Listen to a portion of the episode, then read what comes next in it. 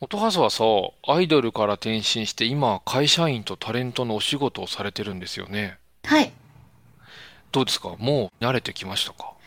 そうですね。まだやっぱり慣れるっていうところには至ってないのかなとは思いつつも、うん。毎日楽しく過ごしております。いいですね。はい。じゃあ今日はこの転職とかキャリアチェンジについて話をしていきましょキャリアコンサルタントをもっと身近に元アイドルがキャリコンを目指す元アイドルでキャリアコンサルタント試験に挑戦中の戸塚音葉です。う。一般社団法人キャリアラボ代表理事のキャリアコンサルタントでもある松田貴則です。この番組では私、戸塚音葉がキャリアコンサルタント資格取得の中で感じた素朴な疑問をキャリアコンサルタントとして活躍している松田さんに聞いていきます。キャリアコンサルタントの活動内容や仕事についてもっと身近に感じてもらい理解を深めるきっかけにしていただけたら嬉しいです。今回は転職、キャリアチェンジについてお話ししていきましょう。よろしくお願いします。お願いします。今回はだからちょっといつもと毛色が違って私に聞いていくっていうよりもむしろ僕の方から音ハスの方にキャリアチェンジについての話を少し聞いてみたいと思うんですけどお音ハスはアイドルからキャリアチェンジした時不安とかワクワクとかどんな気持ちだったんですか？そうですね。まあ、ワクワクもあるんですけど、うんやっぱり、まあ、見えない未来に向かって走っていくので、うん。どちらかというと不安というかドキドキが大きかったなと思います。なるほど。はい。ちなみにあのもしかしたらファンの方は知ってるかもしれないんですがキャリアチェンジをしようと決めたなんかこう一番の最後のなんか決め手みたいなのってあったりするんですか？この時しようっていうその多分思い出したのはわかると思うんですけど最後こううん。一歩最後の決め手みたいになったものって何かあるんですか？そうですね。きっかけは本当にアイドルを卒業することだったんですけど、うん。じゃあ自分が何をしていこうかって考えた時に、やっぱり好きなことに携わりたいなっていうところで、うん。まあ、ゲームに関するお仕事を選んで、で、まあ、その中で、できれば若いうちに、その、キャリアっていうものについても興味があったので、うんうん。じゃあ資格も取ってみたいってなっうて、この、よく言われる生き急いでる感が 生まれてますね、今。いいですよねなんかこうやりたいことにある意味素直に生きるって本当に素晴らしいことだと思うんですけどはい。例えばそれこそゲームに関わることってなんかこう転職するのって難しそうなイメージがあると思うんですけどそこら辺は不安なかったんですか？そうですね。こう、何をするにも、うんまあ不安になるっていうのは当たり前の感情だと思ってるので、うん。まあやってみてうん。どうなのかっていうのを、うんうん。まあ確かめればいいかっていう気持ちで 飛び込みました。さすがですね。そこは飛び込んでいけるんですね。どんどんと。そうですね。やらないよりもやって、まあ、反省すればいいかっていう気持ちで。いいですね。本当にあのやらない後悔よりやる後悔っていうかやった後悔ですよね。やったとしてもね、でもそれで言うと、うん。あの私より松田さんの方うん。が、いろんなことに挑戦して、うん。まあ今日生きてらっしゃるというか、もうけ 経験値の積み重ねのもう大先輩みたいな存在なんですけど、うん。松田さんはこう転職することとかも新しい挑戦うん。をすることに対して、毎回どういう感情なんですか？ワクワクドキドキ不安。ああ。僕の場合は、正直、学生の時自分に自信がなかったんですよね。だから、本当は最初から起業したかったけど、不安だから就職したっていうのがあります。もう意外ですね。全然だからそのなんか前向きにやってるぞとかそんなんじゃなくて、もう、いきなりちょっと起業無理じゃないみたいなちょっと不安な気持ちから就職をして、で、転職のきっかけは正直に言うと、自分が最初の会社の中で一番高い評価をもらえるまでは頑張ろうって決めてたんですよ。何年かかっても。で、一番その周りから評価されて、この仕事辞めたらもったいないよねっていうぐらい、周りからもなんか評価されてたり、仕事の中で一つの区切りがついた時に、それでも辞めてやりたいものがあるかどうかってチャレンジしようって決めて、実は就職したっていうのがあります。おー。そういう過去が松田さんにも。いや、過去がというかもう普通にそのまま普通のパンピーとしてこう、プルプル震えながら就職し、で転職するときもなんかそれで転職活動しようと思ったんですちょっと僕の場合もそういう意味で言うと、生き急ぐじゃないけど変わっていて、転職活動って言っても一社しか受けてなくて、新卒の時に行きたかった会社なんですよ。お、そうなんですね。はい。で、新卒の時に行きたかったけど落ちた会社なんです。おー。で、落ちた会社で、その後ずっと今の会社で働いて、今の会社めちゃくちゃいいなって思ったんですけど、行きたかった会社にチャレンジしたいっていう、なんかこう、もやもやがずっと残っていて。で、悩んだ末に先輩に言われました。辞めるかどうかこういうので悩んでるんですって言ったら、人生でなんかその、やらなかったことって40歳とかになった時に、あの時やってればみたいなことを絶対思うようになるから、それならさっきの音羽じゃないけど、やってみてから考える方がいいよって。きっとその方が自分に嘘をつかない人生になるよって、当時最初の一社目の会社の先輩に言われて、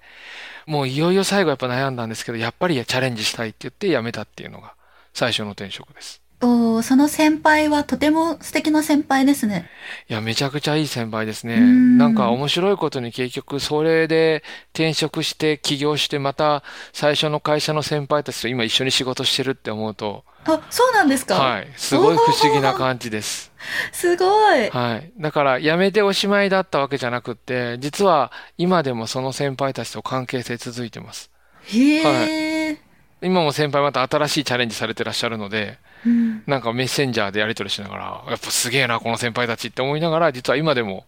やり取りしますね。いいですね。その関係が続いていくっていうのは。はい。なんか、昔の転職と違うなっていうのを思うのは、辞めても繋がり続けますよね。ネットとかいろいろあるので。だから、辞めておしまいにならない時代になったので、結果的に辞めるイコールなんかもうそこで永遠の別れじゃないなっていうのは正直自分自身も転職して思います。うん。音はどうですか？そうですね。確かに、まあ関係は続いていくものだし、まあ一歩踏み出してしまえば、うん、それはもう新しい世界が待ってると思うんですけど、まあ誰しもが私たちのような、こう飛び込んでいこう精神の持ち主ではないので、うん、やっぱりこう、まあ、キャリアアップという意味での転職っていうのならまだしも、うん、自分のやっていることと180度違うところにキャリアチェンジをするっていうことって、うん、まあ、かなり勇気のいること、うん、ちょっと難しい部分もあるのかなと思ったりするんですけど、今の時代はそんなことないんですかね？そうですね。なんかその、さっきの話、辞めた後も関係が続くっていうのと多分勇気がある多分別の話なのかなっていうふうに思ったりもするんですけど、正直最初の転職ってすごい勇気のいることだと思います。実際私ももう本当におっかなびっくり、飛び込んでしまえばね、さっきの音羽さんの話じゃないけど、あとはもう進んでいくしかないので、はい、選んだ選択肢を正解にするしかないと思うんですけど、うん、飛び込むまでって特に全くやったことがないと、もうめちゃめちゃ悩むと思いますね。うん、なんかこう実際に、大きなキャリアチェンジをしたいってなった時も、その誰に相談すればいいのかわからないとか、うん、実際じゃあキャリアチェンジしたいってなっても、うんどうしようかなって思ってしまう方も多いんじゃないかなって思うんですけど、うん、まあ、実際そういうご相談も多いですか？あ、実際そういう相談多いですよ。うん,、なんかこう、キャリアコンサルタントってすごくいろんな方がいらっしゃるので、まあ何かのご縁があってやっぱりご相談いただく方って結構いらっしゃるんですけど、自分が本当に転職した方がいいのかとか、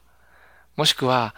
今は転職したいって思ってるけど、実は辞めたくないと思ってるみたいな人もいらっしゃったりして、本当にいろんな状況で仕事に悩んでご相談に来られる方っていうのは、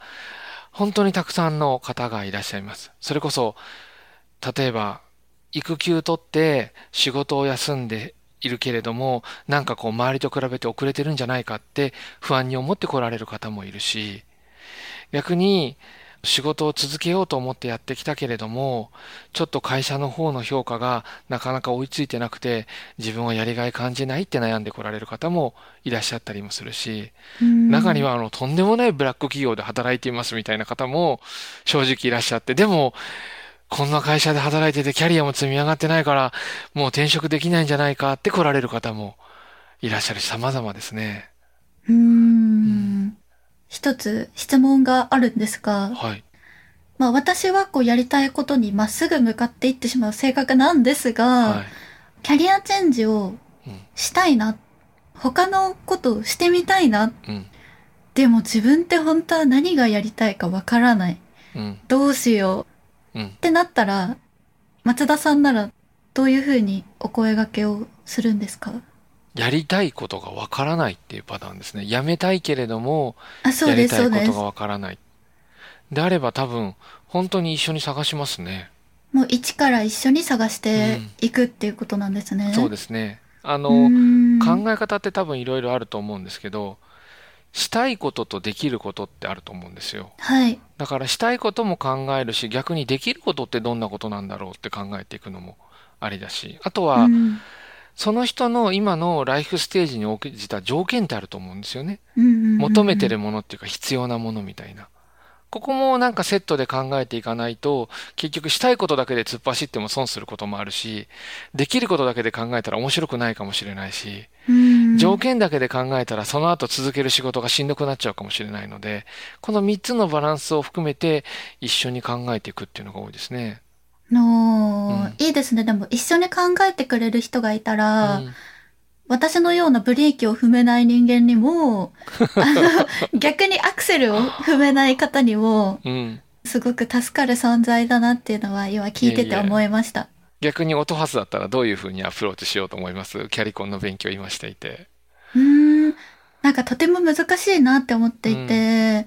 キャリコンの勉強するまでは、その自分自身の考え方でやっぱ生きてきた部分があるので、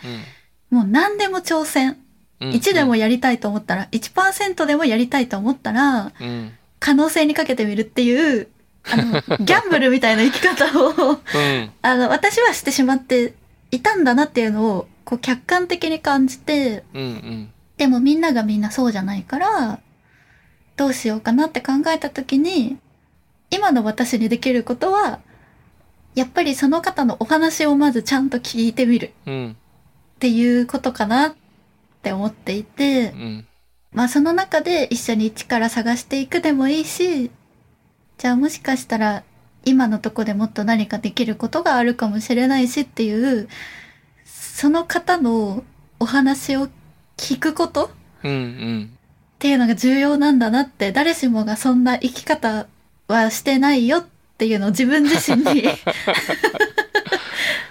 いやーなんか音ハスらしい、あの、受け止める姿勢のあれですね。本当にシーンですね。はい。なんかあの、機会があったらまた見てもらったらと思うんですけど、このキャリアコンサルタントの方がどんなことできるのかとか、どんなアプローチできるのかって、実は最近そういうキャリアコンサルタントの実際の仕事の調査みたいなのがあって、ここういうアプローチの手法ありますよっていうのも実は整理されてたりするので、よかったら見てもらうと、あ、ベテランの人はこんなアプローチの仕方があるんだみたいなのも載ってるので、面白いと思います。確かに見たいです、ベテランの方のアプローチを。あの、受容するとか、本人の中の考えの中の偏りに気づくとか、解決策を考えるとか、こういろんなアプローチの仕方ってやっぱりあって、そのアプローチの中のどんなことをしてるのかっていうのを見てもらったら多分、あ、こういうやり方もできるんだっていう。さっきの話で言うと、いろんな人の価値観があるっていうのを知ったっていうことによって、いろんな人の考え方を受け入れられるようになったじゃないですか。はい。で、同時に勉強しながら、じゃあその人たちにどんなアプローチができるのかっていう手段をたくさん勉強しておくと、どんな方が来ても、こう、その人に合わせた支援ができるようになって、すごく面白いと思います。確かに。めちゃめちゃ勉強になると思います。それ読むと。自分でも、この年になって読んでも、あ、自分これ苦手だなとか気づくきっかけになったんで、よかったと思います。読んでみます。はい。ちなみに、キャリコンとして、どんなサポートって私たち転職してる人にできると思います？うーん、私はまだ現場に出たことがないので、完全に想像なんですけど、うんまあ、いつも松田さんがおっしゃっている、うん。その方の可能性を広げること、うん。と、その話のラリーをしていく中で、自分の中で思考を整理していって、自分は本当はこう思ってるんだっていう気づきを与えることうん。が、キャリアコンサルタントのできることなのかなって。ああ、はいいいですね。本当に可能性を広げたり、こう、思考の整理とか考えの整理ですよね。はい。せっかくなのでちょっとそこの部分、真面目に考えていくと面白いかなと思うのは、例えばじゃあそれって学生支援と転職の場合何が違うんだろうかとかね。うーん、確かに。同じような可能性を広げて思考を整理するって、これ学生支援でも同じことができるんじゃないかって。だから本質は同じなんだけど、じゃあ転職をより深く考えていくときにキャリコンができることっていうのをもう少し掘り下げてみると、キャリアコンサルタントの学び方が変わってくるかもしれないなと思っていて、例えば、うん転職の時は学生の支援の時と一つ大きく違う要素を考えると面白くなるかなと思うのが本人の市場価値がどれぐらいなのかっていうのを客観的に一緒に考えるっていうのも一つ考えていくと面白いかもしれないですね。えーでも市場価値をうん、自分自身のものを知るって結構シビアなことかなとも思うんですけど、うん、ど、どうなんでしょう？そうですね。あの市場価値を知るって要は今までの転職でさっきためらうってあったじゃないですか。はい。ためらう時の一つのポイントって何なのかっていうと自分じゃ無理なんじゃないかっていうブレーキが踏まれてる状態ですよね。はい。うん、だからほとんどの人ってその無理なんじゃないかっていうのは自分じゃ通じないかもって思ったりするっていうところがスタートになっているので、うん。その場合に社内にいると社内の評価の中で出世がしたりしていくので社内だけで要は自分のキャリアってイメージがつくから分かりやすいんですけど一歩外出たら周りの人からどう見られるかですよね。うん。で、この周りの人からどう見られるかっていうのを一緒に考えていって、その人のいいところとか、実は武器になることが何なんだろうとか、実はこれってすごくすごいことですよねっていうことを一緒に考えてあげると、むしろ本人にとっての可能性が本当に広がっていくと思ってます。あプラスの意味ではいの市場価値を知るってことですね。あの、なんでしょう。あなたはズバリこんだけできませんみたいなことを言うんじゃなくて、こういうところもできるし、この武器を使ったら実は異業種にも転職できるんじゃないかって、こう、武器になるものを一緒に探してあげるっていう。でもこれって自分で言いにくいんですよね。うーん、確かに。僕はが例えば、いや、俺めちゃめちゃ考えたんだけど、めちゃくちゃ頑張りだし、めちゃくちゃ優しい人間だよって自分で言ってたら、なんかちょっと嘘くさいじゃないですか。本当なの？そうそうですね。とか、俺めっちゃかっこいいと思うって言ったらもう関西人なんで、大体僕の友達突っ込んでくれるわけですよ。いやいや、お前鏡見た方がいいよ、とかね。いやいや、お前、お前優しいって言ってるけど、優しくねえんじゃねえのとかってこう、言われたらわかることってあるわけです。はい。うん。あの、関西人はあの突っ込んでくれる文化なので、調子に乗るとこう、いい感じに突っ込んでくれるわけなんですけど、ひどいわけじゃなくて、いじられてる。まあでも、一緒に本人が言葉にできてないいいところっていうのはやっぱ言われて気づくことってたくさんあると思うんですよ。うん、で転職する時って多分その自分にできることって意外と本人気づいてないことってたくさんあったりするのでそういう意味で一緒にこの人の転職する時に使えそうな武器って何だろうって考える観点で話を聞いていくと思考の整理にプラスアルファ自分の強みとかいいところに気づくっていうもう一つ別のアプローチができるようになるんじゃないかなっていうふうに思います。うーん、確かに、その自分のいいところって、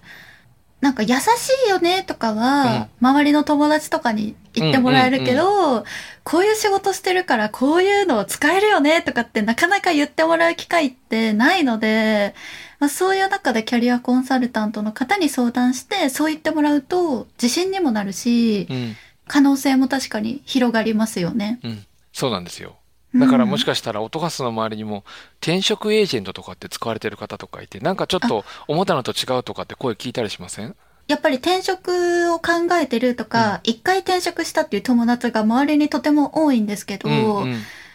まあよく言った例もあるんですけど、そういう強みとかも分からずに、うん。まあ転職しちゃって、結果前のとこに戻りたいって思ってる子もやっぱりいたりするので、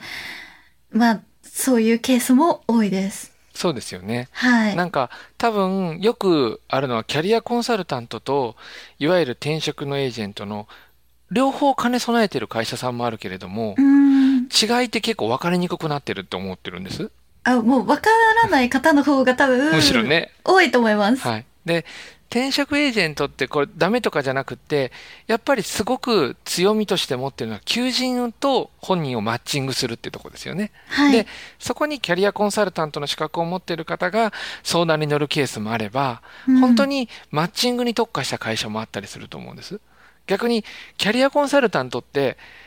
単純に相談に乗ってる方は、企業の紹介をすることをゴールとしてるわけではなくて、うん本人の良さとか考えを整理するっていうことを本業としてるというか、なりわいとしてるので、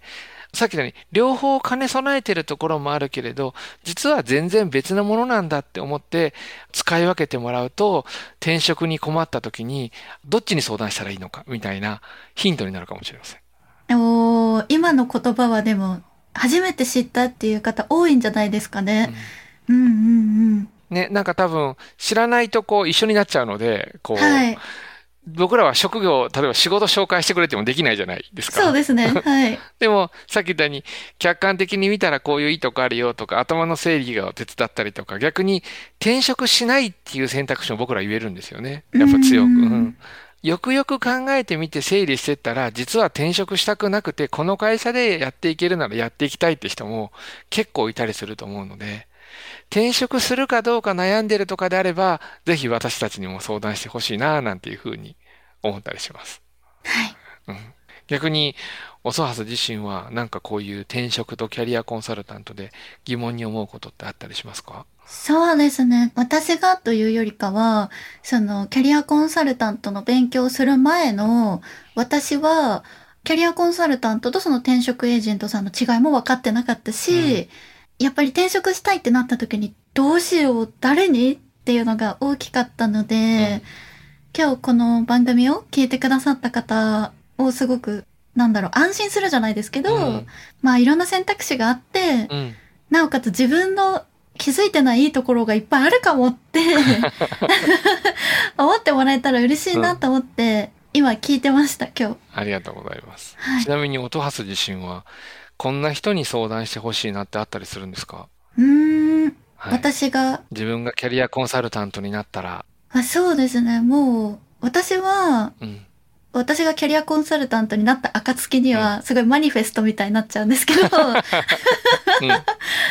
あの、悩んでる方って、うんあの、深く悩んでる方の方が、多分検索して、うん。うん。まあ、来られるとか、面談されるっていうのは多いと思うんですけど、うん。もっとフラットに相談できる場であってほしいなっていうのはすごく思っていて、まあ、咳が止まらないみたいな状態で病院に行くよりも、うん。あ、ちょっと体調おかしいかもぐらいで病院に行った方が、こう、治りが早いじゃないですか。それと一緒で、こうんう、ちょっと、あれ？って思った時に、吐き出せる相手というか、うん。うん。あそういう存在としてキャリアコンサルタントがいてもいいのかなって思うので、うん。あそんなに真剣な深い悩みじゃなくても、うん。ああ、じゃあ相談したいなって思ってもらえるような、そんな人たちにも来てもらいたいと思ってます。ああ、いいですね。多分だから、ドハスが相談してほしいっていうのはこう、これ、悩み事相談って別に病気ではないんだけれども、うん。治療とかちょっと重たくなったっていうよりはむしろ予防に近いですよね。本当に深刻に悩む前にもっと気軽にライトにキャリアコンサルタントを利用してほしいってことですよね。そうです。うんはい。そういうのがちょっとでも広がっていくと嬉しいですよね。どうしても相談っていうとこう重たく捉えがちなんだけど実はもっと気軽に相談していいんだよみたいな感じでどんどん気楽に声上げてもらえたら嬉しいですよね。そうですね。この番組がやっぱりキャリアコンサルタントもっと身近にっうん。ていう、もっと身近っていう部分をやっぱり、どんどんどんどん発信していきたいなと思ってます。そうですね。そういう意味では、あの、ぜひ今後もいろいろ番組続けていくので、皆さんの気軽な相談もお便りで送ってくれたら嬉しいなというふうに思ってますので、今日この番組聞いた方はぜひメッセージも送ってもらえると嬉しいです。はい、お願いします。お願いします。